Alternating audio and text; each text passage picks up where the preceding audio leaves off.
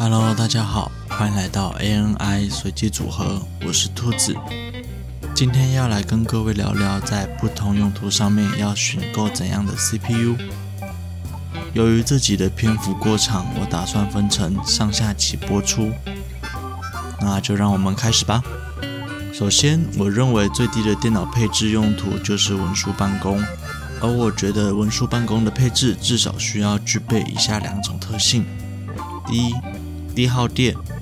作为老板或家长，总不喜欢公司或家里的电费过高，尤其在最基本的办公能力上面过多的支出，所以我觉得低耗电是最基本的要求。第二点，只需要核显就好，因为只是办公，不需要其他的效能输出。所以不需要独立显卡的购入，增加成本。然后核心数最好不要低于双核四序，因此我推荐 A 加的 Atom 三千 G。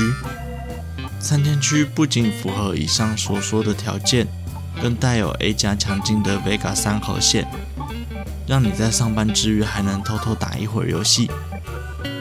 而 I 加的话，我推荐 i 三的一零一零零。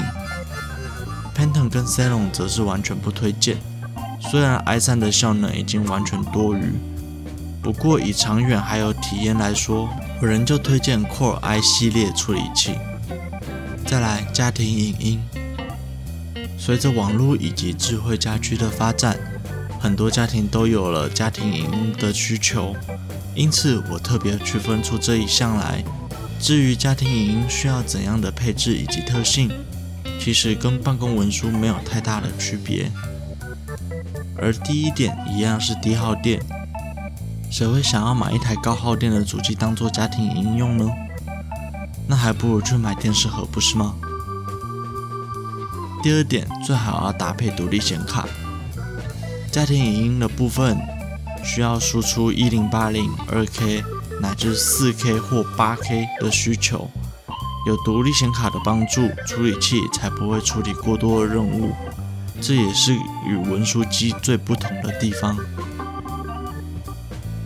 推荐的话，A 加我推荐 R 三三一零零，当然这也可以等等 R 三五一零零上。不过我在写这段的时候，五千系列还没有推出就是了。三一零零不仅具有极低的功耗，也具备有一定的特性。即便放到五年后，三一零零的效能仍有一定的地位，因此我推荐使用三一零零。I 加的话，依旧是一零一零零，毕竟作为文书实在是太大材小用了，这里应该才是他发挥的地方。